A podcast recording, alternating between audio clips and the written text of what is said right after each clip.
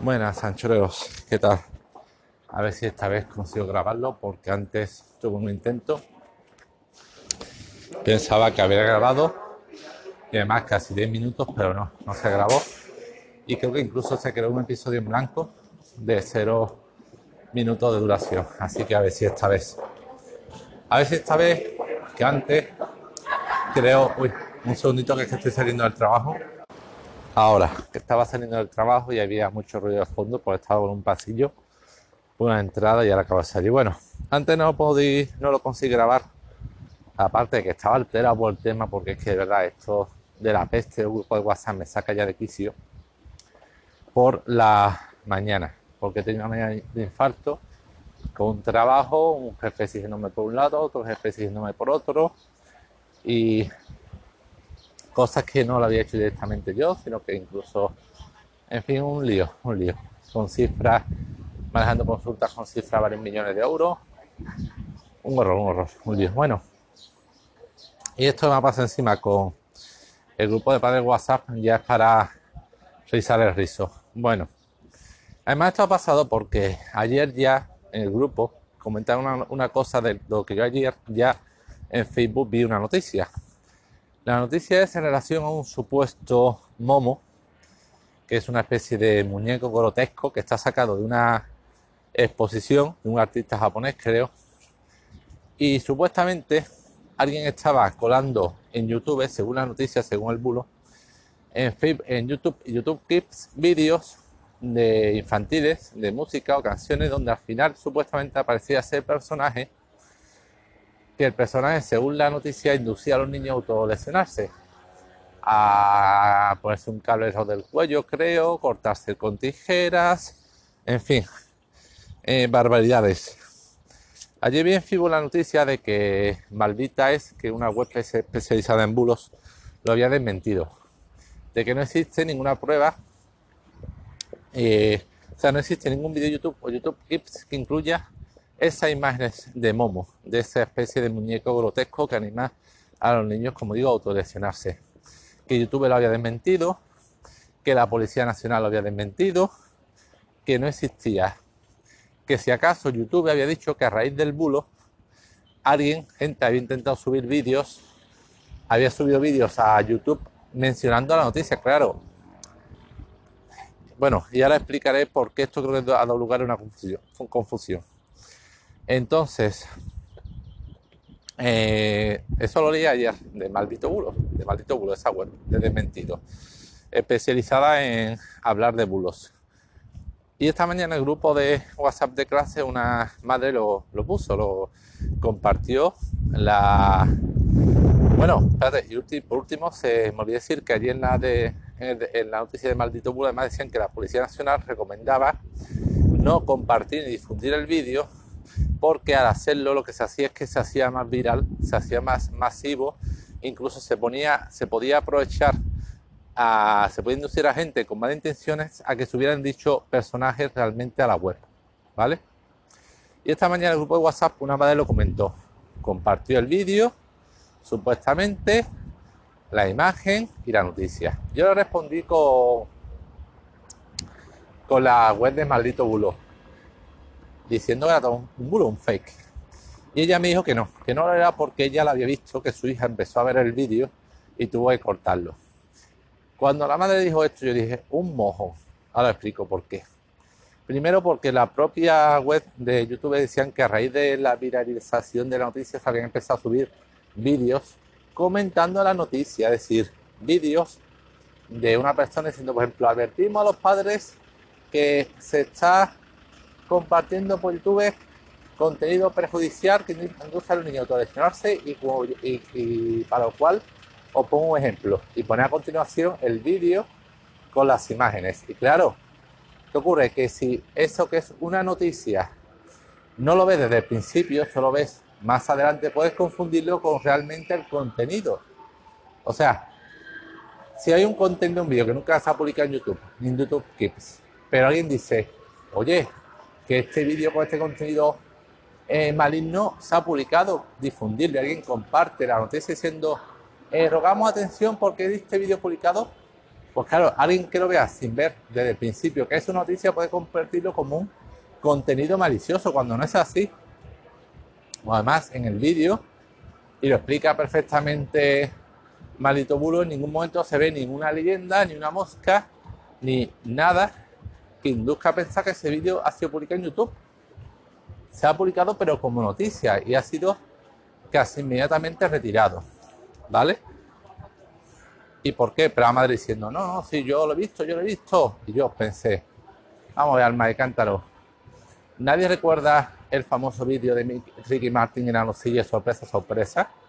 Un bulo que fue noticia en España que todo Dios compartió. Os explicaré qué cosa, ¿vale? Es que fue muy curioso porque es más o menos un mecanismo similar, solo que en día con Internet la viralización del contenido se multiplica a la estratosfera. Bueno, esto que digo es que Isabel Gemini ha presentado la supuestamente cuenta, hace años contaron que en el programa Sorpresa Sorpresa, que consistía en que un famoso daba una sorpresa a una persona anónima, dijeron que Ricky Martin fue a dar una sorpresa a una chavala, se metió en el armario de la chavala para la sorpresa y tal, como esperaba, que eso, todo eso se estaba grabando por unas cámaras ocultas, sorpresa, sorpresa, llegó la chavala, cogió un bote de nocilla, llamó a su perrito, Suntó la nocilla en sus partes íntimas y dijo al perrito, lame, lame.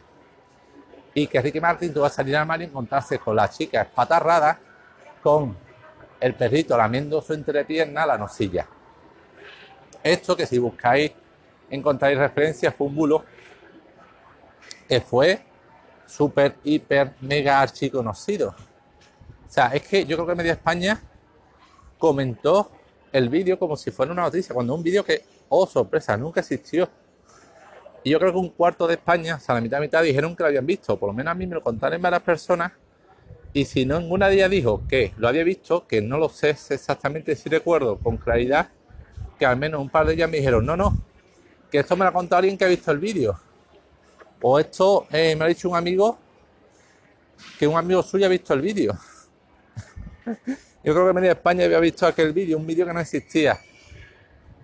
Bueno, pues con esto de Momo, pues tres cuartos parte de lo mismo. Aparte de que, vamos a ver, yo pienso que puede haber ocurrido eso, pero con independencia en independencia, la chavala está diciendo, es que estaba preocupada, es que quería compartirlo, es que quería avisar, es que era por el bien de los niños, es que ponía alertas, alma de cántaro. Cuando era una noticia así, lo primero era la noticia, porque lo primero que dice, casi lo primero en el segundo párrafo, dice que aunque, aunque fuera cierto, la Guardia Civil recomienda no compartir ni el vídeo ni fotografía para no aumentar la bola de nieve, para no viralizarlo. O sea, tú puedes avisar, pero no difundas más todavía. Bueno, esto es culpa hasta los medios de comunicación es para darle como una parte, porque mirando yo la noticia, pues luego me decía ya, no, sí, sí, que existe, hasta la Policía Nacional ha advertido, encontré una noticia de 20 minutos que decía más o menos esto que digo, pero manda huevos que incluso, que, que incluso a 20 minutos poniendo el artículo que por favor no se compartiera la fotografía en el vídeo, 20 minutos había ilustrado la noticia con una fotografía, por Dios, es que...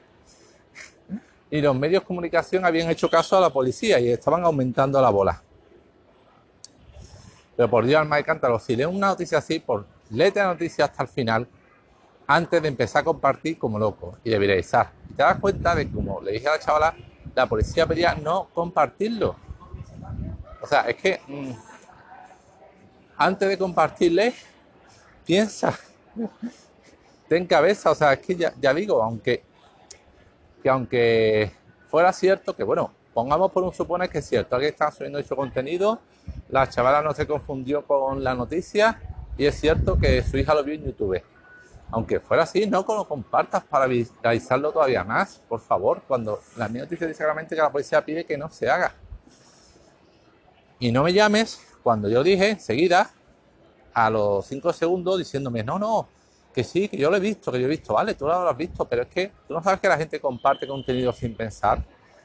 Parece que tiene el piloto automático que reciben está deseando retuitear la gilipollez más enorme. Es que no. Es que.